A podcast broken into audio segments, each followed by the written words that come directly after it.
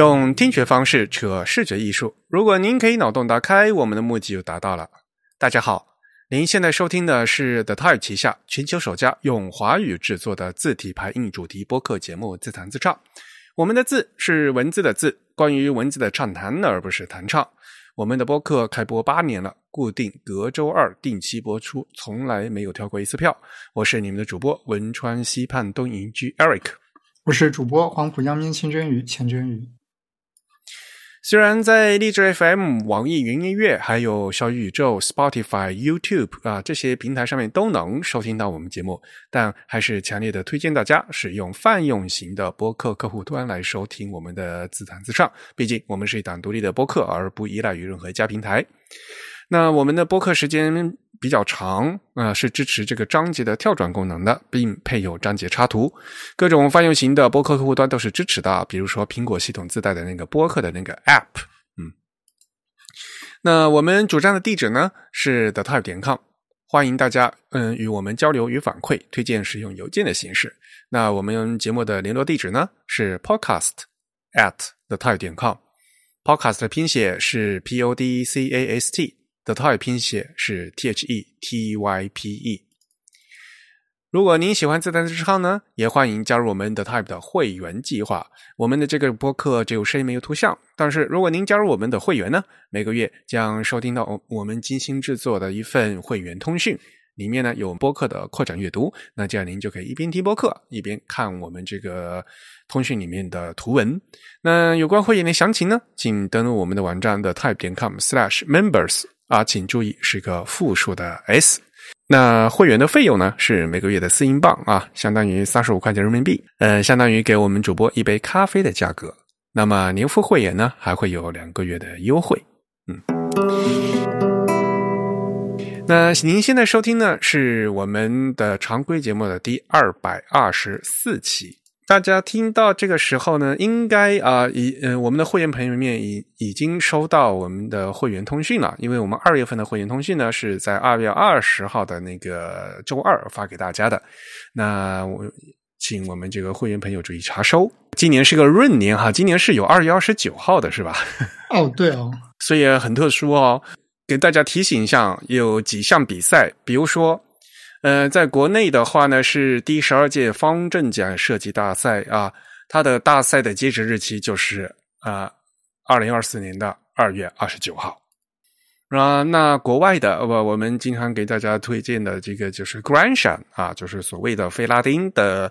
字体设计大赛，他们的那个截止日期呢也延长了，现在呢最终截止的是二月二十九号。所以二月二十九号是一个截止的日期。呃，另外我所在的 TDC 啊，也就是纽约 TDC，TDC 的第七十届大赛，我们的这个收稿日期也延长了一个月。那所以呢，也是延长到截止到三月一号。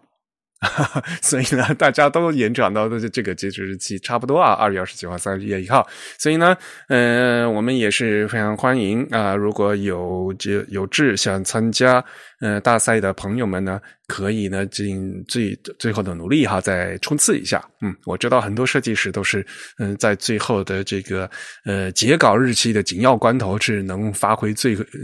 最高的这个呃生产力水平的。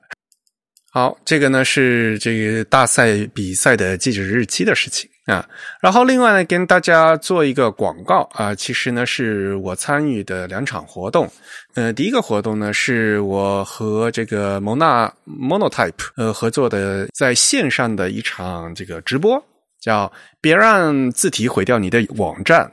网页字体初探啊，这场活动呢是一个网上的讲座，而且是分三期，分别在二月二十八号、三月六号和三月十三号，也就是每周三的晚上啊八点到九点会进行三场直播，由我主讲。在这次的三场直播里面呢，因为呃主题呢是网页字体啊，所以呢我会和大家稍微讲一下，就是什么是网页字体，然后呢我们网页的字体排印的基础。以及我们在做网页的时候，实际呃西文和中文，那我们 C C J K 网页字体的现状和一些挑战啊，和我们在网页上进行，比如说中西混排呀啊，进行中文排版的一些技术细节。我们老听众朋友肯定是知道的，我们两位主播都是呃万维网联盟嗯 W 三 C 的特邀专家，然后我们都是中文排版任务组的成员。我和郑宇两个人都在，也是参与这个 W 三 C 的中文排版需求的编辑工作的啊，所以呢，我们也非常希望呢，就是有更多的朋友来关注这个网网页的排版，尤其是中文排版的一些支持的工作，嗯。那因为这场活动呢是免费的，大家可以到蒙娜的视频号上面呢去进行预约的直播。那我们也会把这个链接呢，嗯，发到我们今天 show notes 上面去，大家可以一个过嗯过去看一下啊，可以扫码入群，可以进行直播的预约。嗯，好，这个呢是三场活动啊。嗯，关于网页字体的，从二月二十八号开始啊，每周三的晚上连续三周啊，二月二十八号、三月六号、三月十三号，那晚上的八点到九点连续三场，嗯，然后还有另外一场活动。嗯，另外一场活动呢，也是一个系列讲座，是由三言啊，我们的好朋友三言啊进行主办的。这场活动是也是一个系列，也是也是三场啊，啊，是从字体到排印，它这个非常直白的一个主题。那么他们这场活动呢，是三月八号，呃，晚上呢，厉志谦和梁卓毅在讲字体技术与排版。然后三月九号的下午呢，由我为大家讲今日中文字体排印。然后由呃，在三月十号呢，是由呃 Kiss 啊唐志恒老师为大家讲这个中西双语排版。这个字体讲座呢，也是线上的。呃，也是连续三场，呃，但这三场呢是三月八号、三月九号、三月十号的连续三天，然后其中的一场由我来担任啊，给大家讲这个呃排版的一些基础知识。我在这里呢会跟更更多的会跟大家讲一些这个排版的原理啊，所以呢，我们也会把这个链接呢放到我们 show notes 里面去啊。呃，从字体到排印系列讲座，那他们将从底层的字体技术出发，逐一讲解今日中文字体排印中的种种难点和技巧，然后呢，再带领大家从中西双语排版的视角来检视更为复杂的情况啊。那我们也欢迎有兴趣的朋友参加。嗯，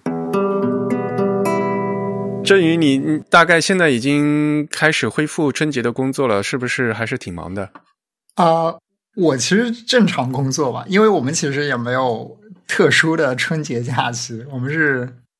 无视各种法定假日的。好吧，嗯，我不知道大家现在哈呃过完年一回来以后呢是什么样一个工作状态啊？嗯嗯，而且呢，最近呢这个天气也是在抽风，嗯，一会儿。一会儿上的特别热，二十多度，一会儿就又突然冰天雪地的下雪啊，所以 忽冷忽热的这个春天的气真的是不太好伺候，大家千万别呃别感冒了。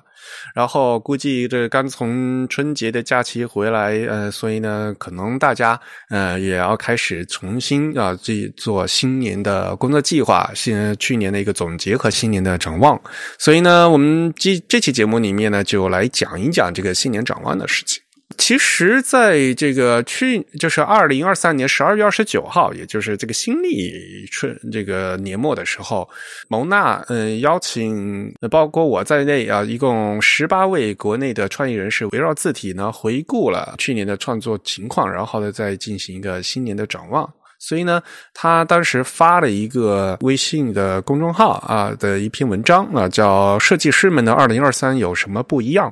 那在这个系列访谈里面呢，他也叫我呃写了一点东西。结果发出来的时候，我发现，嗯，他把我的文章我写的东西放到了第一篇。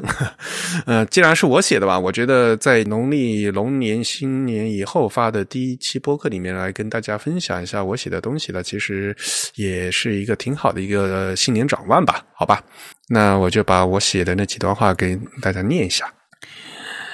汉字字体方面呢，出现了越来越多，并非机械变形，而是经过视觉调整、足够可用的长体扁体字体。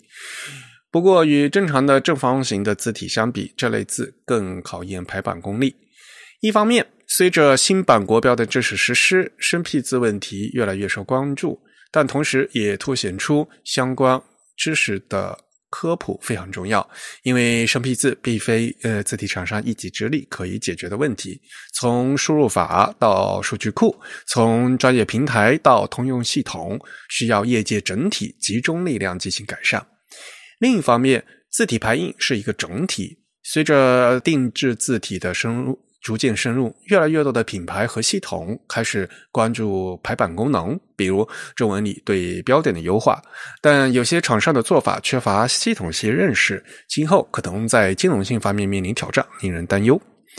那二零二三年呢？我也制作了很多的播客节目与书籍，虽然不能算最满意，但是最重要的呢，应该算是小林章先生的那本《西文字体设计方法》一书。啊，在二零二三年的年内，呃，翻译出版上市。尽管实际书籍上印刷的是二零二四年的一月第一版啊，当然，我自己是以制作一本能够卖五年、十年畅销书的心态来制作的，也希望读者们有更多的反馈。这次出版的西文字体设计方法呢，是使用简体中文版的祥鹤黑体印制的第一本书籍。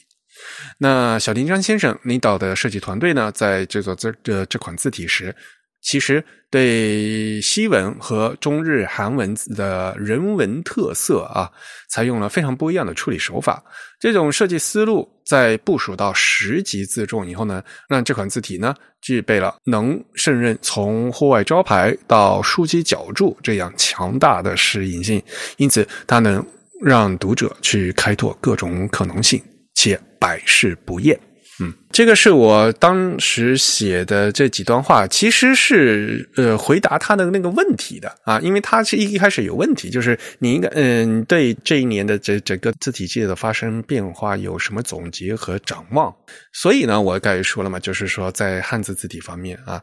嗯，出现了越来越多的并非机械变形，而是经过设计调整的长体扁体，对吧？那具体展开来讲的话，大家也知道嘛，对吧？像去年德意黑啊，这个是一个。斜的长体字啊，因为它是免费开源的啊，也其实免费开源这个事情，那可以免费商用，嗯，也可以促进这一款字体呢能够迅速的走红。然后另外一方面，比如说像商用字体，我们进行那个众筹的锦华明朝，对吧？它是一个扁体字。那么像去年我也参与协助的汉仪字体执行大赛呢。像牛海修老师，他在做评审的时候啊，他也就说，在很多参赛作品里面，有很多这种长体和扁体啊，就并非这种正方形字形的这个汉字的字体设计。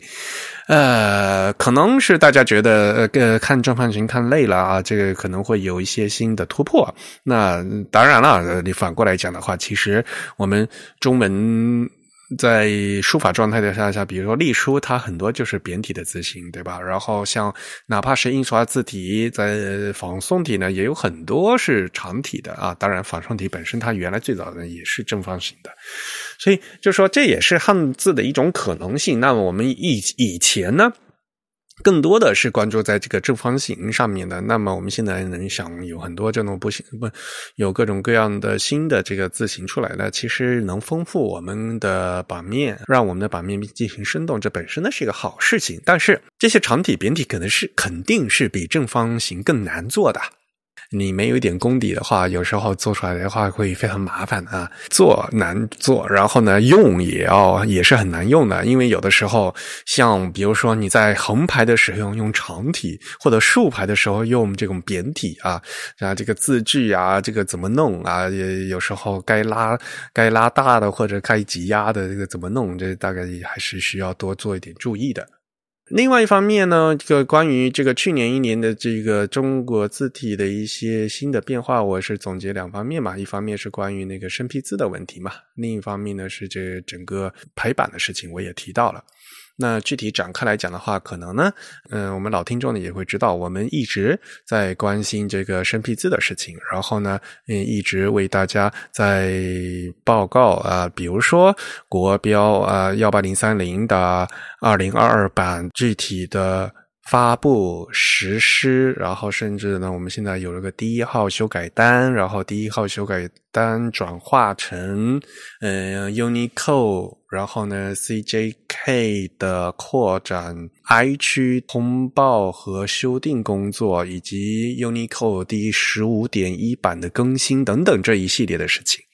以及为什么这个生僻字会会带来这么多的问题？我们还又请又重新请到了这个 IRG 的专家过来给我们讲这个事情啊。因为国内的确现在也开始陆陆续续的在做一些事情嘛。当然了，大家作为用户来讲，更多的是关心的输入法。呃，而且实际上呢，像比如说搜狗输入法和汉语字库，他们也在做一些事情。啊，呃，我们可以看到很多事情呢正在往好的方向发展，但是呢，这个事情呢就是不是一蹴而就的嘛，嗯，要陆陆续续的慢慢开始做啊，嗯，想直到我们现在播客制作的这个时候为止，幺八零三零的二零二二的第一号修改单还到现在还没有发布啊，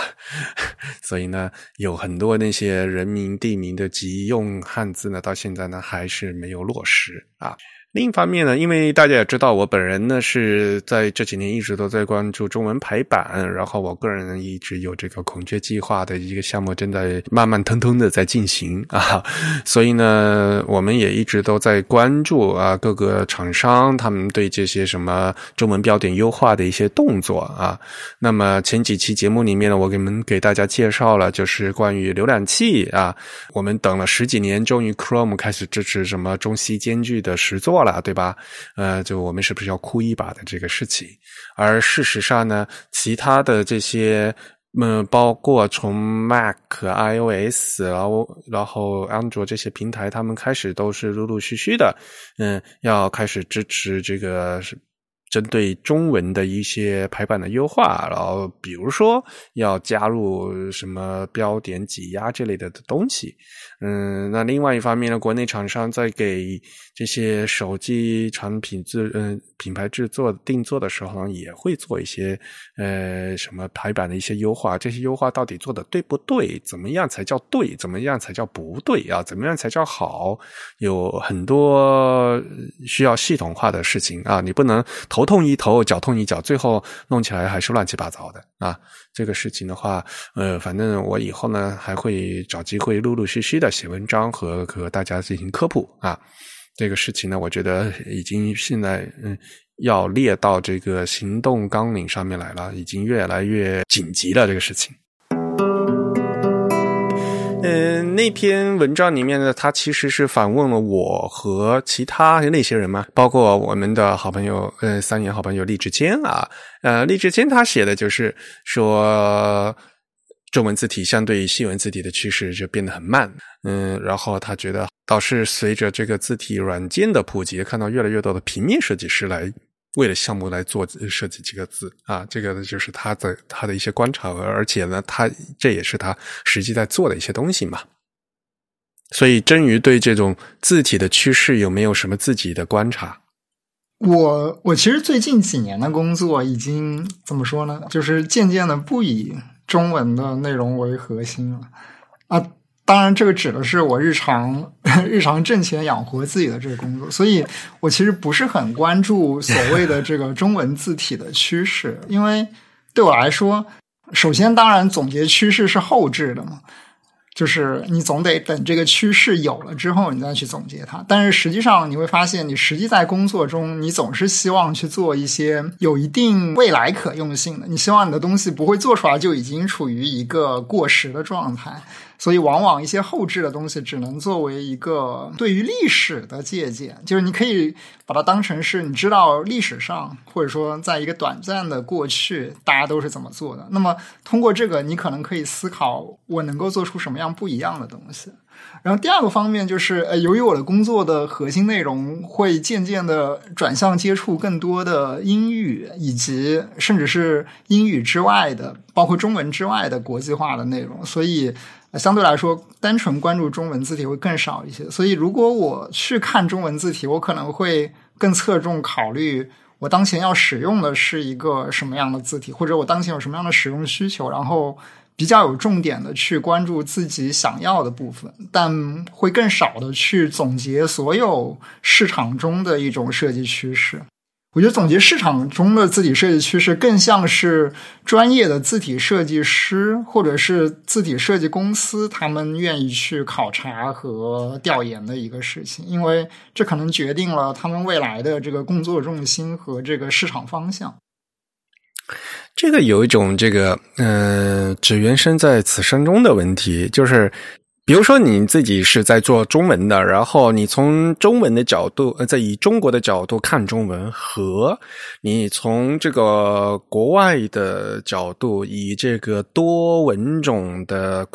多语种全球设计的角度的一员里面的一个中文的汉字字体，你从这个角度来看的话，就就会不一样嘛？啊，对对对，如果你要考虑。混排的话，那显然跟你做单一语种的设计又会不一样。刚才也提到，就是说，就是我们嗯，如果不做字的话，那我们可能的更多情况就是用字嘛，对吧？那我们用字方来看这个所谓的字体趋势，和他们自己字体公司呃字体公司来做字的人来这个分析这个字体趋势，有肯定会不一样嘛。嗯，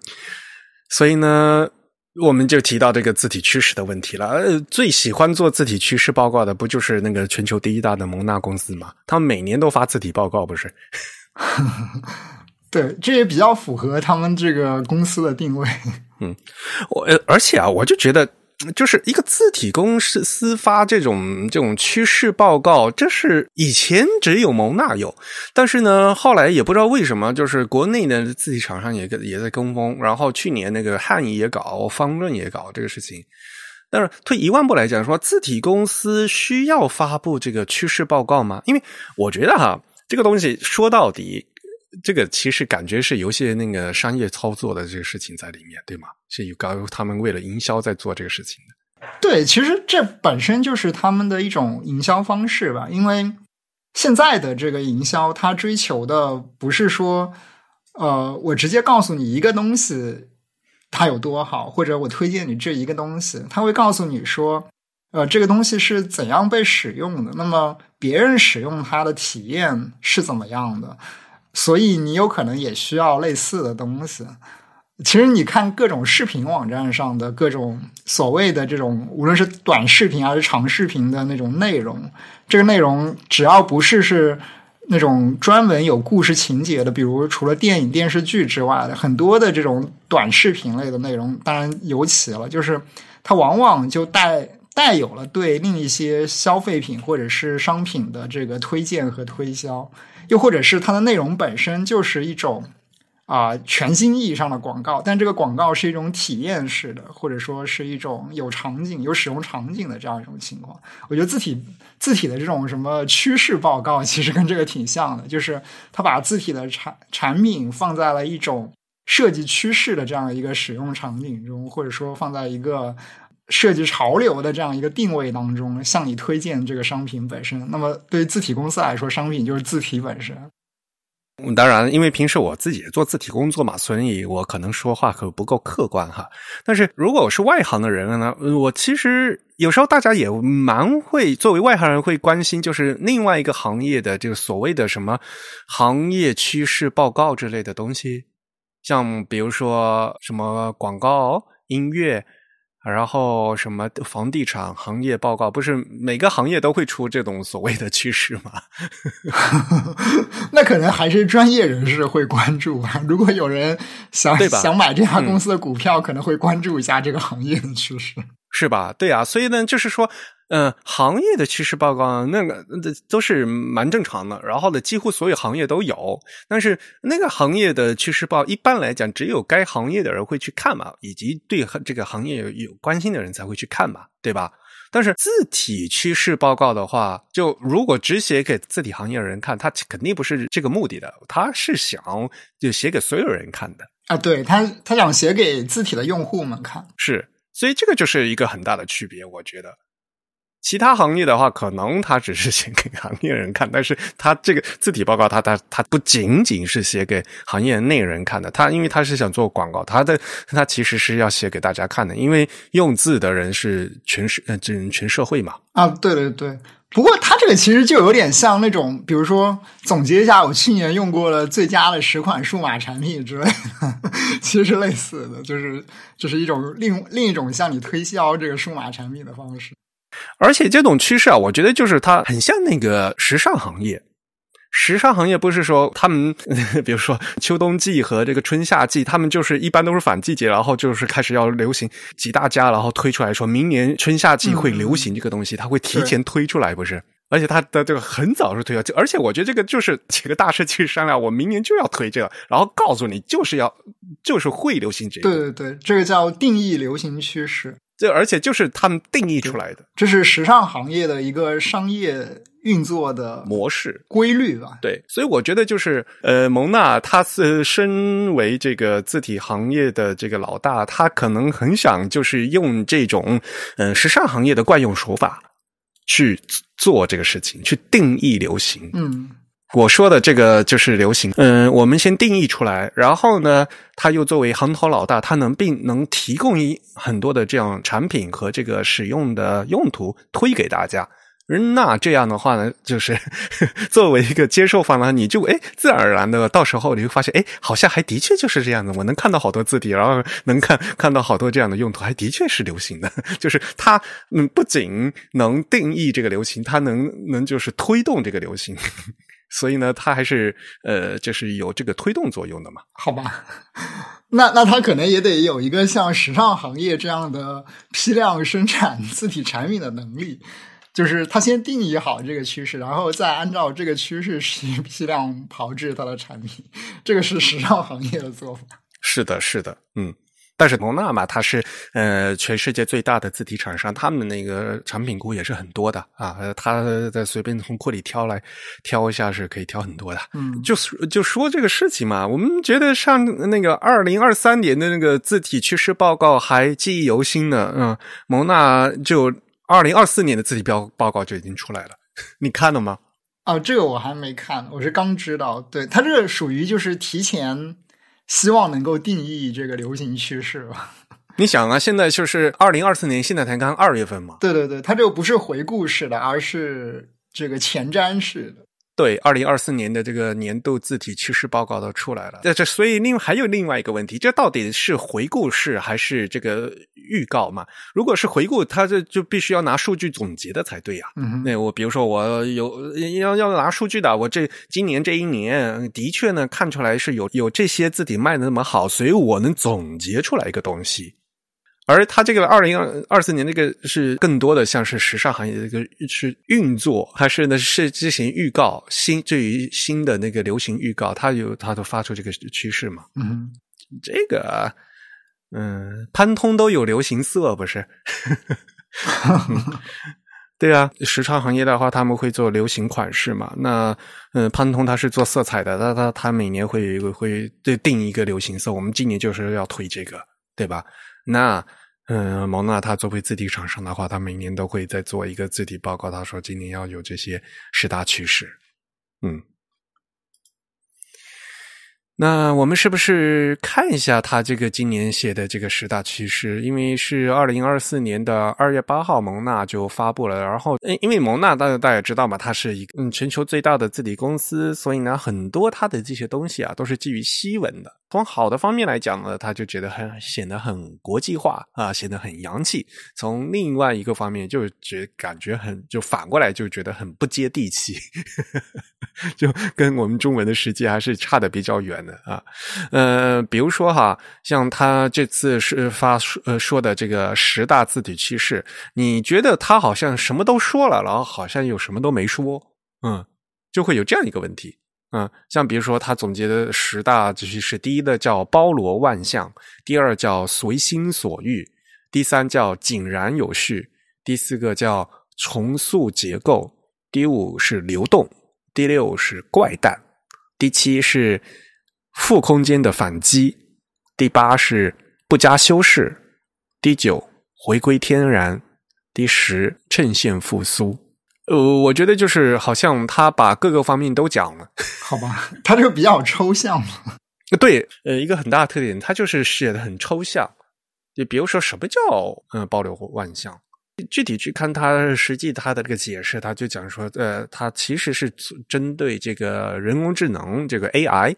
生成的艺术作品所表表现出来的这个视觉呃表现形式是千变万化的。啊，所以呢，就会有就是他所谓的呃包罗万象，就是 everything all the time。那那个是那个什么奥斯卡那那部电影的那个名字是吧？Anything everywhere everywhere all the time。哦，哎，他这些词是不是有什么典故的？是的，有一些词因为很奇怪，比如说，就我我都不知道他这是拼写错误还是因感觉又不像是拼写错，比像这个井然有序写的这个。System 是少了一个 e 的，嗯，对，然后后面还有吧，比如像这个 professional 第八个这个，嗯，这 professional 也是一个 很奇怪的一个拼写，都不像是写错了，像是故意的那种感觉，所以是有什么典故吗？是的，我猜就是就他们就搞这个文字游戏吧，嗯，故意要写成这个样子的，嗯，好吧。像他那个什么 profession，嗯，professional，他翻译成不加修饰，也这个也够难为他的。就是这个趋势，他讲的什么？就是看似简单，那呃，其实饱含坦率，然后就看起来好像为繁复的精致的视觉景观注了一丝一股冷静的视角，就是有那样风格的东西嘛。的确是，那如果你要说什么那种性冷淡似的那种。作品的话，对吧？那他那他那种配的字的话，肯定也也就是稍微就没有那么喧闹嘛，嗯，对吧？所以啊，这个蒙娜每年他做的这个所谓的呃趋势呢，看起来他是每年大年初就发布，然后呢，对这一年的趋势做出了预告，然后这个预告呢，往往呢就是用了一些比较抽象的一些风格，让他去。给这些我们用字的人，比如说这些平面设计师指引一些方向。我觉得他是想用这个，他他其实也是这个目的吧，就是指出这个方向以后，那那他肯定就讲到啊，那如果你要做这个方向的风格的东西的话，哎，我们有这个相关的这个字体可以给你配嘛。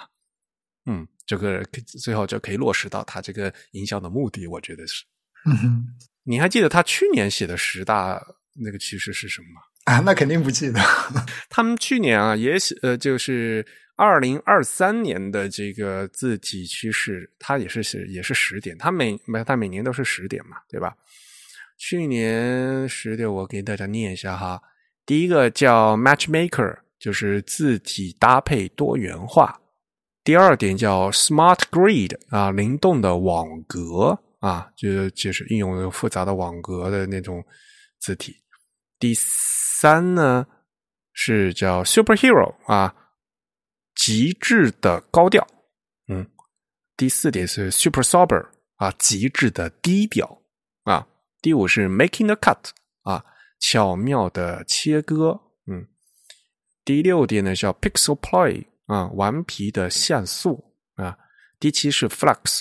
啊，顺滑流动，嗯，第八呢叫 volume up，更立体、更响亮，嗯，第九呢是叫 liquefy，液体化，第十呢叫 AI painting，啊，就是所谓的人工智能的呃绘制，然后他们最后呢 写过“知潮流而不跟风”，啊，没有任何趋势报告可以尽善尽美，但他们呢只是适时的呃汇总呃当下的一些潮流。呃，我觉得像这个东西啊，其实蛮有意思，就是说。你在新的一年呢，我们自然而然可能自然会很在意它的这个趋势报告嘛。可是呢，这个到每年回来的时候，我们是可以对答案的呀，对不对？就是你现在我们站在二零二四年的这个新的开始，我们再来做这个的话，那我们再返回来看二零二三年他说的这些东西，大家觉得我不知道哈，这因为每个人的感触不一样。然后他的那些趋势有没到底有没有？二零二三年到底有没有形成趋势？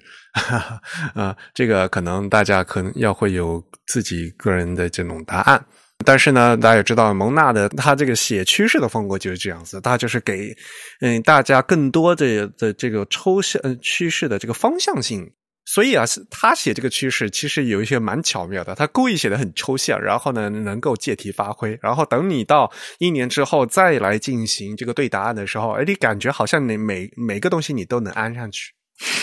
好吧，当然。英文原文还是写的非常好的，就是说，不是说这个内容好啊，而是说它这个还是有点有一些些小文采，也就是说会有一些什么一语双关呐，就是那个东西。所以像比如说去年的第三点叫 superhero 啊，然后第四点叫 super sober 啊，这嗯，不仅是有这个反复的排比，然后呢，还有些英文的押韵，就是他们会搞这个这个东西。所以，我先不想说这个内容，就是他们这些写文章的这个英文本身呢，还是蛮有意思的，所以导致于，嗯，呃，这个非常难翻。他说的可能是这个西文世界，在比如说，甚至可能，呃，有很大程度上是美国啊，他们在商业用字上面的一个趋势而已，它并不可能覆盖到所有全球的各个地方。当然，大家要知道，美国商业呢可能会影响到嗯 全球的各个地方，呃，所以呢，第一，这个非常微妙的这些什么一语双关啊，这些词，呃，文字游戏很难翻译成中文。即使翻成中文的，但是它的这内容，它所说说的这个趋势本身，很可能是呃，比如说是因为是美国专家他们针对美国市场的，他们做一个趋势，但你直接翻过来的话，可能对中国那个影响又没你那么大，可能就不太适合这个中国本土的一个需求，会有这样一个问题。呃，所以呢，我觉得就是说这个趋势呢，大家还是可以看的啊，因为毕竟呢，可以进行一个参考。至于有没有必要去这个随波逐流的这个事情呢，可能呢呵呵，大家要有自己清醒的头脑啊。剩下一个时间，我就是想吐槽一下，他们今年的这字体趋势报告也有中文版，然后今年中文版的质量就比去年中文版的质量要差特别多，就无论是翻译和还是排版，就是 对对对。你有去下那个中文版吗？哦，我刚刚下载到，我刚刚正在看它的这个英文版的这个 PDF，我发现它 PDF 的内容要完整很多。那肯定。然后，嗯，也确实放了很多的案例。从这个角度来说，我觉得他做的这个东西还挺有价值的。就是我呃，单纯从一个平面设计调研或者是学习的角度，我觉得还有一些价值。他还汇总了挺多，就是过往的一些设计案例。特别是品牌设计方面的，从这个角度来说，还挺有启发的。所以啊，这也就是刚才我们提到的问题，就是说，呃，提出的一点，就是说，它它到底是一个总结还是一个展望的问题嘛？对，因为实际上，像字体这类产品，它显然跟这个所谓的时尚行业，就是所谓狭义的这个时尚行业，有一些不同的是，就是它生产它的商品的方式。有一点特殊，就首先它确实很难说，我提前定义一些什么样的模板，然后，然后我在下一年中去批量的炮制这些东西，因为毕竟字体它还不像时尚，或者你用一个更狭义的，不像这个服装行业那么的模板化。另一方面，就是时尚行业还有个特殊的一点是，时尚行业它通常会有一些前置的。实验性的过程，比如说它有这个呃一些时叫什么时装周之类的，就是它有一些这种实验性的发布平台，它有一个预先检验你的一些实验性设计是否具有市场，是否被至少是否被圈内人士认可。但字体至少我们现在还不太有这样的方式，又或者说。大多数字体的用户，他也并不关注那些非常实验性的东西，这导致你无法通过一些简单的实验来预测，或者说来构建一些所谓的新的字体潮流和分类。那么，你剩下来能做的，其实你还是得把一些字体产品做出来之后，观察大家是怎么去使用它的。所以。总体来说，有效的趋势报告总是一个回顾式的，而不是一种前瞻定义式的。对，所以其实蒙纳他这个报告里放的很多案例，应该说他放的所有案例都是已经做出来的嘛，就是已经已经存在的东西。嗯，是的，嗯，所以蒙纳这个他们市场蒙他们员工自己也跟我说，他说外界比较容易误解的说这是一个预测，呃，其实这不是预测，更像是一种总结以及收录。嗯，记录一下这些东西。但是，正如跟我刚才所说的嘛，就是既然年是这个人为定义下来的，那我们就在过年的时候呢，就是总是要呃回顾过去，展望未来嘛，对吧？你不回顾过去，你是没办法展望未来的嘛。所以呢，呃，您还还是得总结，就去呃，就之之所以有这么多呃做了有这么更多倾向这个东西的这一类的风格了的话，那么。比如说，我们可以猜啊，可能啊，今年继续呢，会这个风格会相对更多一些，会更受欢迎一些之类之类的嘛，对吧？那当然，他他必须要提供数据。那如果你没有数据的话，那就就是要提供案例嘛，对吧？这里面有很多这个鲜活的案例，你看了这些案例，你也会知道，就是说很多这些东西呢，其实并不就更。跟这个字体产生，嗯，字体产生本身是没有关系的嘛，它更多是字体的运用嘛。那更多的运用呢，其实很多呢，就是很多那些商业操作，那其实是放在这个品牌定制以及这些广告代理商方面的东西的。所以，其实像很多东西的话，也是给广告代理商他们看的。然后，广告代理商方面，他们又。作为这个广告这个行业的一个的基本的特征嘛，它就是要领导潮流嘛。然后从这方面来讲，又有点和这个时尚方面会有点像啊。所以这你如果硬要这么说的话呢，还可还是有这样一些结合的。但是，嗯，大家仔细想想，就是嗯，这个我们这个字体行业到底和这个 时尚行业的这个所谓的这个服装趋势、这个流行趋势到底？是不是一样啊？不知道以后会怎么样，但是至少可以说的是，我们这个字体行业的趋势的变化是越来越快的，而且呢，西文的字体的变化是比中文的字体快的。嗯，那很简单，因为西文字体它本身那个产品的投入，呃，做一个产品它周期比较短嘛，然后呢，所以它产品数量就很多，它可以，它就有足够的成本，就会有很大的变化嘛。中文不一样的，你中文如果要做一个比较嗯扎实的一个字体的话，你怎么着也得这个大半年、一年才能做出来。像我们大型项目的话，可能要做三年、五年才能做出来的。那这样的话，它本身这个产出就比较慢。然后呢，像在很久很久以前，嗯，我像老一辈字体设计说，这一款字从做出来到被大家看到、开始使用、被大家看到，然后逐渐流行下、被大家认知，这个整个过程上，以前是需要大概十年的周期的。像比如说，嗯，在中国的话。微软雅黑呀，像像兰亭黑这样一个黑体这样风格固定下来，从它从 Windows Vista 开始发布开始，到后面逐渐被人知，它其实这个周期也是非常长的呀。哪怕到现在，大概的这种所谓的大中工的所谓现代的黑体的这个潮流，到似似乎到现在还没有结束呢。这个周期是非常长的，但是我相信这个周期呢会越来越短，然后会越来越快。这个是肯定是打保票是可以说的啊，明显是在加速。然后另外一点呢，呃，很重要一点就是说字体它与这个时装行业和比如说像什么流行行业这个很大的不同一点，是因为它字体它是附着于语言文字的，因为语言本身是有也是有流行的吧，对吧？我们也会有发布那个什么。呃流行语之类的，对吧？每年什么网络网络流行用语啊，然后中国现在不是也也是有什么中文呃中嗯中文年度流行语之类的嘛，在年底也有发表嘛。一开始还是我学校做的呢，就是。好吧，最早最早一开始就我学校做的那个，呃，就我我我学校就那个北京语言学语言大学嘛，现在是语言大学啊。然后那日本也有嘛，这个流行语 流行语这这其实做完以后啊，流行语现在大家发现，流行语它其实是有这个寿命的，很多流行语它的寿命特别短，一时流行完它就消失了。然后有些流行语它是。有很长的寿命，然后才能沉淀下来，然然后才能写到这个字典里面去的。有些字，有些很多五年前的流行语的，三年前流行语就已经不流行了嘛。把这些语言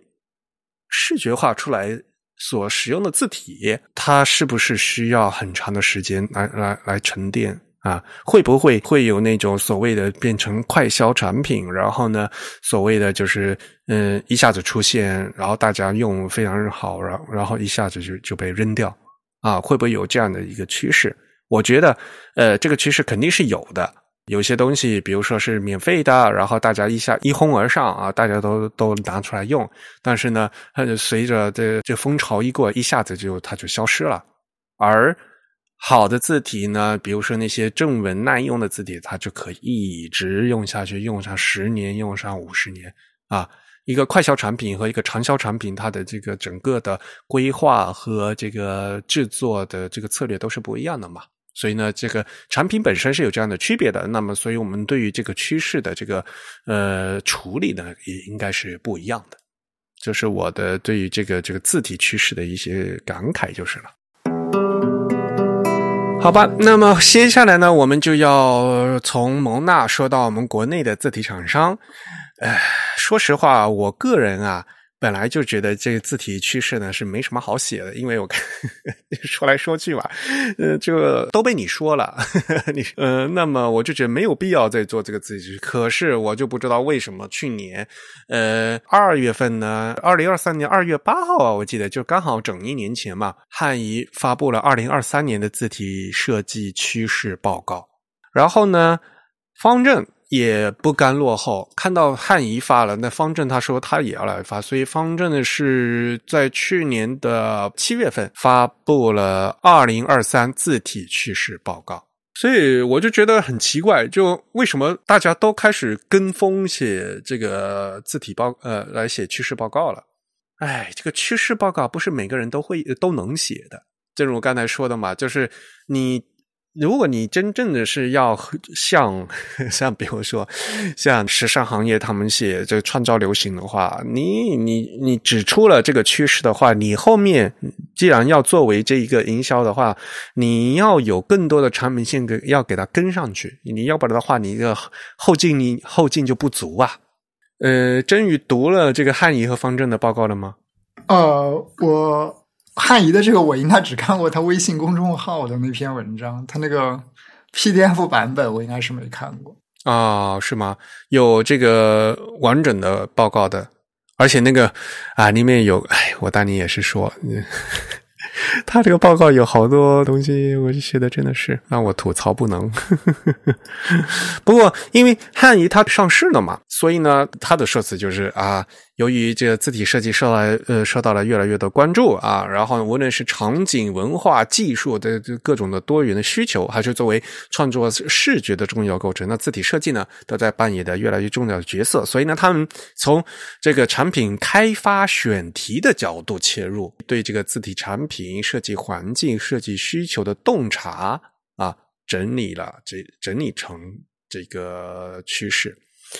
但是我们来看看汉语整理的趋势是什么哈？在去年的二月份，汉语整理的趋势是：第一，书法字库的进化。嗯，这点其实就是很有中国特色嘛，对吧？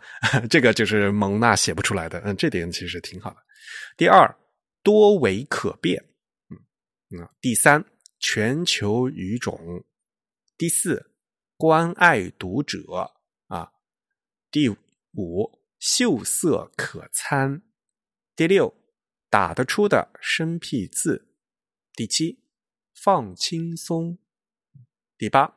未来一定是更加绚烂多彩的生活。所以我就觉得，嗯，他尤其是到了第八点了以后，就根本就不顾有这个 这个字数的限制了啊，就写的越来越多了。嗯，这个是汉仪他在去年的二月份，嗯，发布的这个字体趋势。大家从他这个说的总结这八个句，大概能知道他想说什么，对吧？像比如说多维可变，那肯定就是在讲到可变字体的各种各样的东西啊。而且呢，他们的确也发了一些关一些嗯新的，就是和正常的那些什么可变轴不不一样的这些嗯尝试实验性的那个可变字体。嗯，那比如说他也提到了全球语种，就刚才我就说的吧啊，从呃中国看世界和从世界看中文啊。然后还有一些呢，就比如说打特出的生僻字啊，这个事情呢，其实这个整个作为二零二三年这个需需求，刚才我个人的这个 总结里面也提到了啊，这的确是在二零二三年作为二零二二三年，因为这个因为有这个嗯 GB 幺八零三零二零二二的这个国标的正式实施的这样一个大事，在这作为二零二三年的确是可以呃值得提的一件事情啊，然后。它后面的第七和第八就更像是这个风格的事情了，比如说是，比如放轻松，然后对最后一个什么未来一定是绚烂多彩的生活，感觉就好像就已经放弃治疗了，就个都不知道他在说什么东西了。嗯，这个是汉仪在二零二三年二月发布的。那我们再来看方正啊，我觉得呃国内这两家字体厂商非常有意思，就是。你有的我一定要有啊，所以只要有一个有一家在办一个事情，然后另外一家肯定要跟上啊。当然了，这从这个所谓的市场行业竞争来讲的话，这可能对于用户是个好事情。但是呢，我觉得就是硬要跟上去的话，就感觉是有些 做起来有点牵强啊。那我们来看看方正他在二零二三年自自己趋势报告里面写的是什么东西，他。提出了十个趋势：第一，千古书法之之美。哎呀，怎么觉得好像跟汉语的第一个是一样的？第二，书写的温度；第三，复刻字体；第四，百花齐放的字体创意；第五，同频共振的汉字文化圈；第六，字体全球化。哎呀，这个好像也被也是和汉一样的。第七，品牌地质。第八，字体变变变；第九，新标准新汉字；第十，AI 新时代。像刚才我说完，他刚才第八点说到的字体变变变，那肯定，呃，从这个角度来讲，跟大家肯定讲，他是在说的就是这个是可变字体的事情，对吧？呃，因为从技术上来讲的话，它肯定是有这样一个趋势的，所以他真正提到的呢，也就是这个多轴的字体的东西。后面的字体趋势报告的一个另外一个就是。第九点是新标准新汉字，那同样的也是提到了，因为这个 GB 的幺八零三零的二零零二的这个新标准的事情，所以呢，他们进行进行了新的跟进。所以从这个角度来讲的话，就是因为的的确客观上来讲，因为这个是去年的一个大的一个重点，所以导致汉仪和方正他们两家呢，虽然都在嗯有很多趋势都是一样的。然后呢，还有另外一个问题，就是说，就我这么多年对汉方正和汉仪的调查的话，的观察的话，就是这两家都是第一次写这个字体趋势报告。我不知道为什么，就二零二三年他们会突然都写开始喜欢写字体趋势报告这个事情，而。蒙娜可不是去年心血来潮来写的，蒙娜人家可是每年都在发布，人家炒都都发了好多年了。所以，比如说我看到方正的他这十，他二零二三年写的这个十个趋势报告，我说好吧，OK，你讲的真有道理。然后我就很担心，这个你把这个全讲了，那你今年还写得出趋势吗？都好像被他都说过，像比如说他写了 AI 新时代，然后他写了字体全球化。然后他写了复刻字体，我觉得这个拿到去年也可以，拿到今年也可以，拿到去年明年也可以。我觉得这个这个这个趋势肯定是不会变的了。但是都被他写了，他他可能就没 没办法每年都写了。我觉得，好吧。而且呢，这两家就是，尤其是方正，他写这个趋势，他的风格啊，就是和蒙娜是非常不一样的嘛。像中文厂商，他们比如说，就是说，呃，比如说会我们会有更多的书法字啊，我们会做更多的这个编字体，然后会有更多的 AI 的加入。它更多的是通过在写说这个字体的创作方法、手法的东西来来说这个事情。那人家那个蒙娜不是呀，蒙娜是从用字的角度来讲这个风格的指向的问题，所以啊。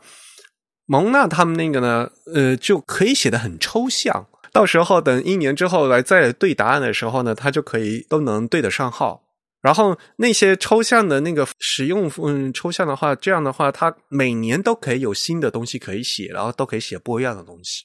但是你方正和汉译，如果他写的都是这种。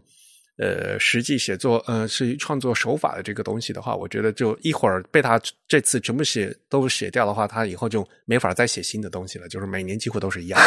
我心里这里就在想，就是方正汉仪今年还会不会再写这个字体趋势？然后如果写的话，还是不是，呃，还有什么花样可以写？其实看蒙娜，它也是类似，我觉得每年都多多少少有一点重复的地方。凡是写这种趋势总结的，基本上都不可避免的会遇到这个问题。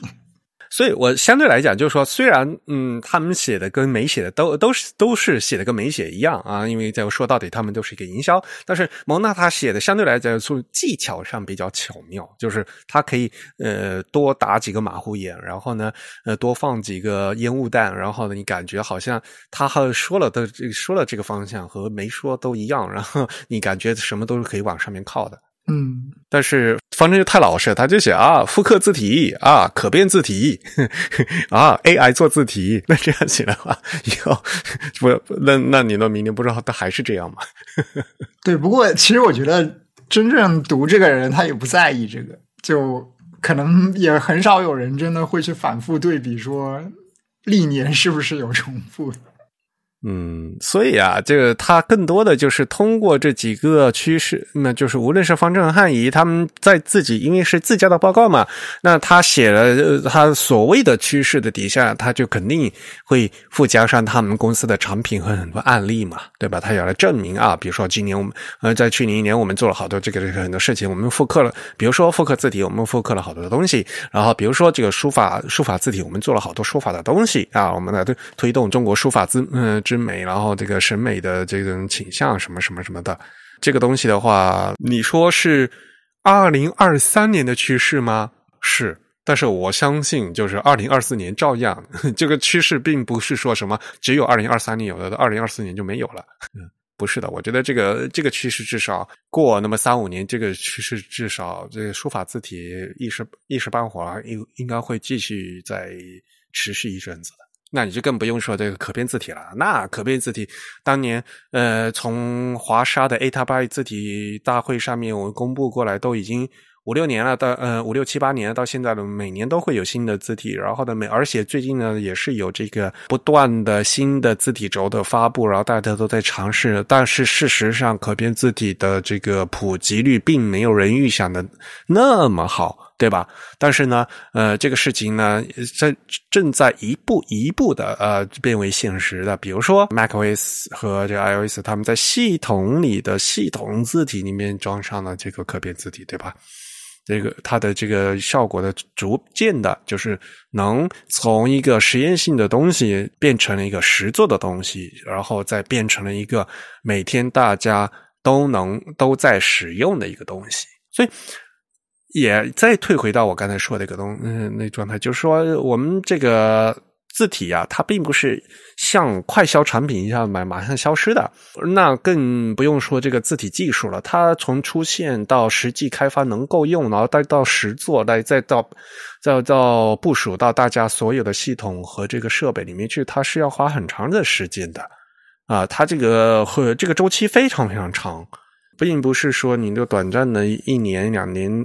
嗯的这样这个趋势就能盖过，然后呢就马上消失掉，明年就会有新的趋势出来的。嗯，我觉得每年都要写不同的东西的话是非常难的一个事情，所以每年都写字体趋势的蒙娜，他就发现了这个其实写这个趋势是有技巧的。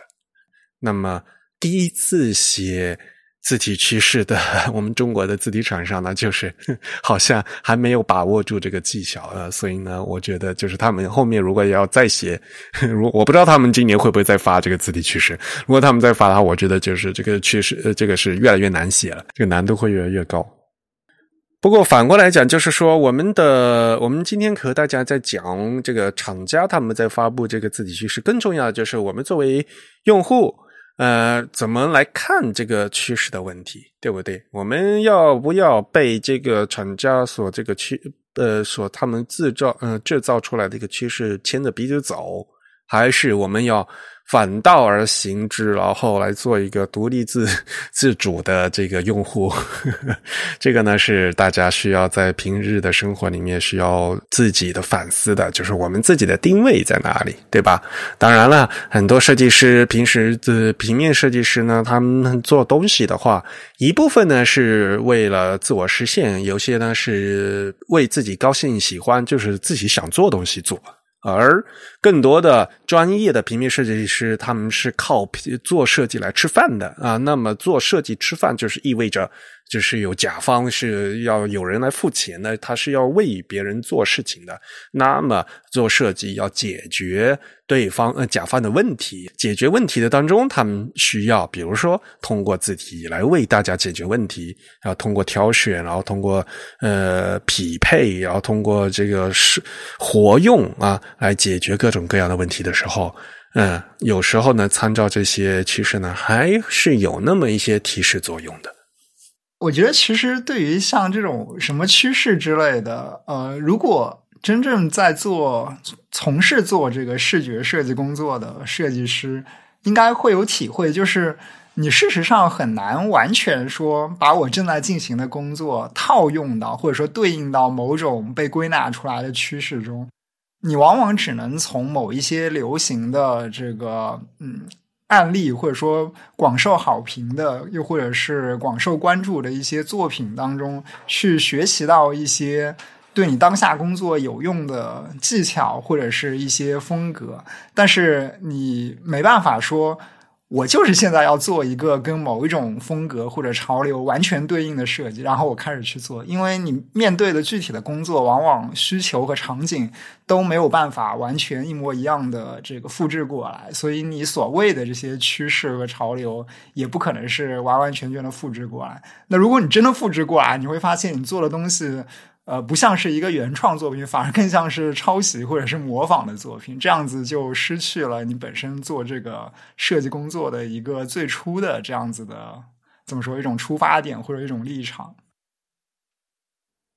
对的，因为做设计的最根本的是要解决问题啊，你不解决问题就变成无病呻吟，然后呢，呃，然后你要解决问题的话，就要涉及到没有万能药的问题。对吧？每个人会每件事情、每项、每个项目，它会有不同的问题。那你要具体根据实际问题来进行拿捏和这个，呃，就是把脉嘛。嗯，我觉得就是，嗯，如果是一个专业的自，呃，专业的设计师，他们有这个。他们有这个职业素养的话，也就很就不那么容易的随波逐流，对吧？但是呢，他们往往可以利用这些趋势来说服甲方，这可以作为一些说服甲方的一些说辞吧，对吧？那另外一方面呢，就是比如说我们要提醒这学生朋友啊，那学生朋友呢，那那在我们还是在学习阶段的话，我们可以学习啊，嗯，但是呢，你要透过现现象看本质。不要只学到了这个皮毛，而没有看到最终就真正在其背后的一些内部规律，嗯，内在的规律。这一点呢，其实是更重要的。那好吧，那今天的节目就到这里啊。好的，我们下面来公布二月份的会员抽奖的结果哈。那恭喜 ID 为 Hello Line 的会员获奖。那正如我们前几天报告的，就是我们二月份的这个奖品呢，是由大日本网评制作的东青字体官方原创周边三件套啊，嗯，包括一个帆布包啊，一个笔记本和一份贴纸。那么，我们也希望这位这个会员呢，能及时回复我们的这个会会员邮件啊，然后通知嗯，来告知我们的邮件地址。嗯，我们的 Type 的会员的这个奖品呢是全球包邮的。